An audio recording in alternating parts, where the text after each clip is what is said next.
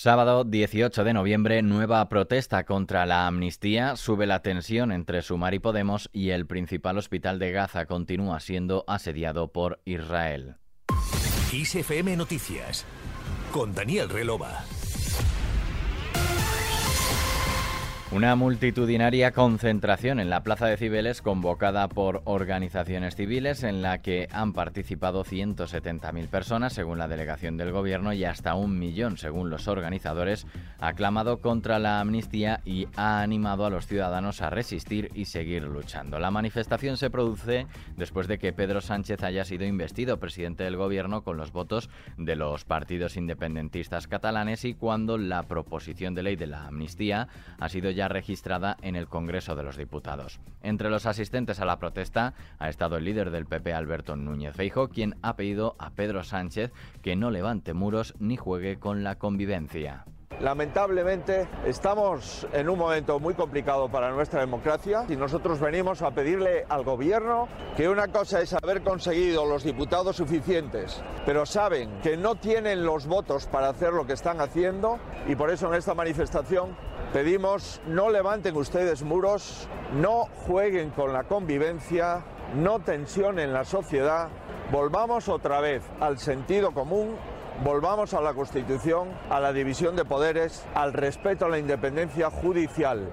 No levanten muros. También el presidente de Vox, Santiago Abascal, ha denunciado que la ley de amnistía es la consumación de un golpe de Estado que ya se ha iniciado con el pacto de Sánchez con todos los enemigos de España, pero no hay que dar la batalla por perdida que ya se ha iniciado con el pacto de Pedro Sánchez con todos los enemigos de España, será la aprobación de la ley de amnistía. Y ante ello no podemos dar la batalla por perdida. Hay que seguir resistiendo con una movilización social sostenida, hay que dar una respuesta institucional coordinada, hay que darla en las regiones donde no hay una mayoría golpista, hay que intentar darla en el Senado y hay que intentar también comunicar a todo el mundo, a todos nuestros aliados internacionales, qué es lo que está ocurriendo en España con el ataque a la independencia de poderes, a la igualdad de los españoles y a la Constitución. Y Vox va a hacer absolutamente todo lo que debe hacer para defender la legalidad en España, la unidad nacional y para detener este golpe.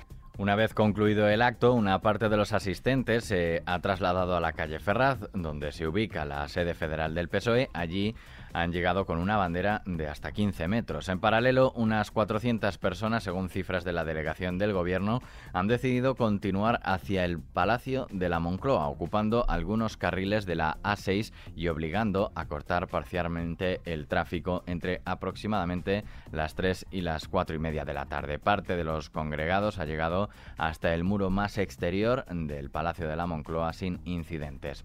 Al margen de estas protestas, la tensión entre Podemos y Sumar ha subido de nivel a raíz de la dimisión de Nacho Álvarez y su renuncia a ser ministro dentro de la cuota morada, como le ofreció Yolanda Díaz, mientras el presidente Pedro Sánchez sigue sin desvelar los nombres de su gobierno. Belarra ha vuelto a la carga para exigir que Irene Montero mantenga la cartera de igualdad porque lo considera una garantía para que el próximo gobierno de coalición sea de verdad valiente y ambicioso, aunque parece que está en los planes de Sánchez recuperar esta cartera para los socialistas.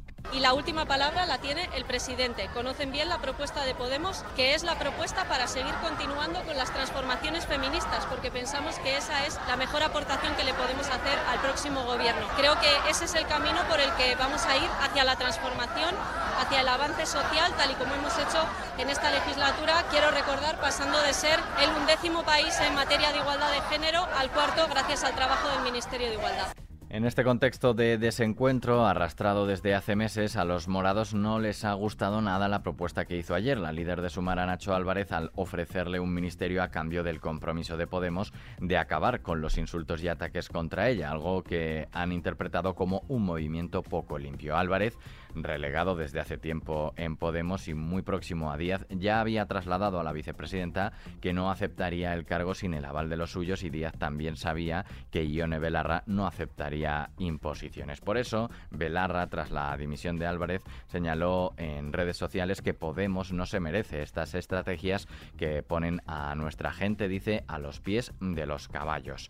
Continuamos fuera de nuestras fronteras. La mayor parte del personal médico y los pacientes que se encontraban en el hospital de Al-Sifa, el mayor de la franja de Gaza, lo han abandonado tras un ultimátum militar de Israel que el ejército niega haber dado. Según un comunicado del Ministerio de Salud, al menos cinco médicos se han quedado dentro del hospital para supervisar la coordinación de la salida de unos 120 heridos que permanecían en sus instalaciones, así como la de 30 bebés prematuros. Testimonios por las autoridades reflejan momentos de caos y angustia dentro del complejo médico previos a la evacuación, como el hecho de que muchos niños y adultos eran incapaces de continuar caminando por la ruta facilitada por las tropas en dirección a la carretera de Salah al-Din, la vía establecida por Israel para que los palestinos del norte de Gaza se desplacen hacia el sur. Más asuntos, con la pérdida del Starship de este sábado, SpaceX fracasó de nuevo en su misión de llevar al espacio exterior este poderoso cohete, pero ha avanzado en la separación del propulsor y la nave durante el despegue, un reto que tenía desde el pasado abril cuando este proceso falló y se vio obligado a detonar la nave. Vemos el tiempo en la mayor parte del país. Se espera que este domingo continúe un tiempo anticiclónico con predominio de cielos poco nubosos. No obstante, en Galicia y el área cantábrica aumentará la nubosidad con baja probabilidad de precipitaciones débiles matinales en el noroeste de Galicia y al final del día en el Cantábrico occidental. Asimismo, se espera abundante nubosidad baja en zonas de la meseta y del litoral mediterráneo peninsular, sur de Baleares, Estrecho y Alborán. Las temperaturas mínimas aumentarán en el nordeste peninsular, las máximas aumentarán en el tercio oriental y descenderán en el área cantábrica. En Canarias descienden las temperaturas en medianías y cumbres, aún así las temperaturas se mantendrán allí en valores atípicamente altos para la época del año, pocos cambios en el resto.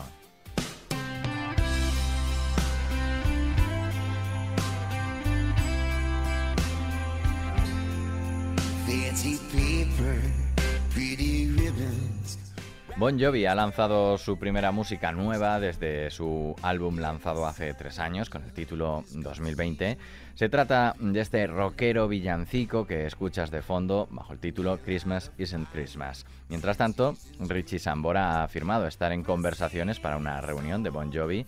La estrella de Mask Singer confirmó que habló sobre volver a unirse al grupo para posible nueva música, pero no está seguro de cuándo volverán para más shows en vivo, ya que el líder John Bon Jovi ha estado teniendo un pequeño descanso después de haber estado plagado de problemas vocales. Aquí terminamos este podcast de XFM Noticias con Susana León en la realización y Daniel Relova quien te habla en la producción. Hasta mañana.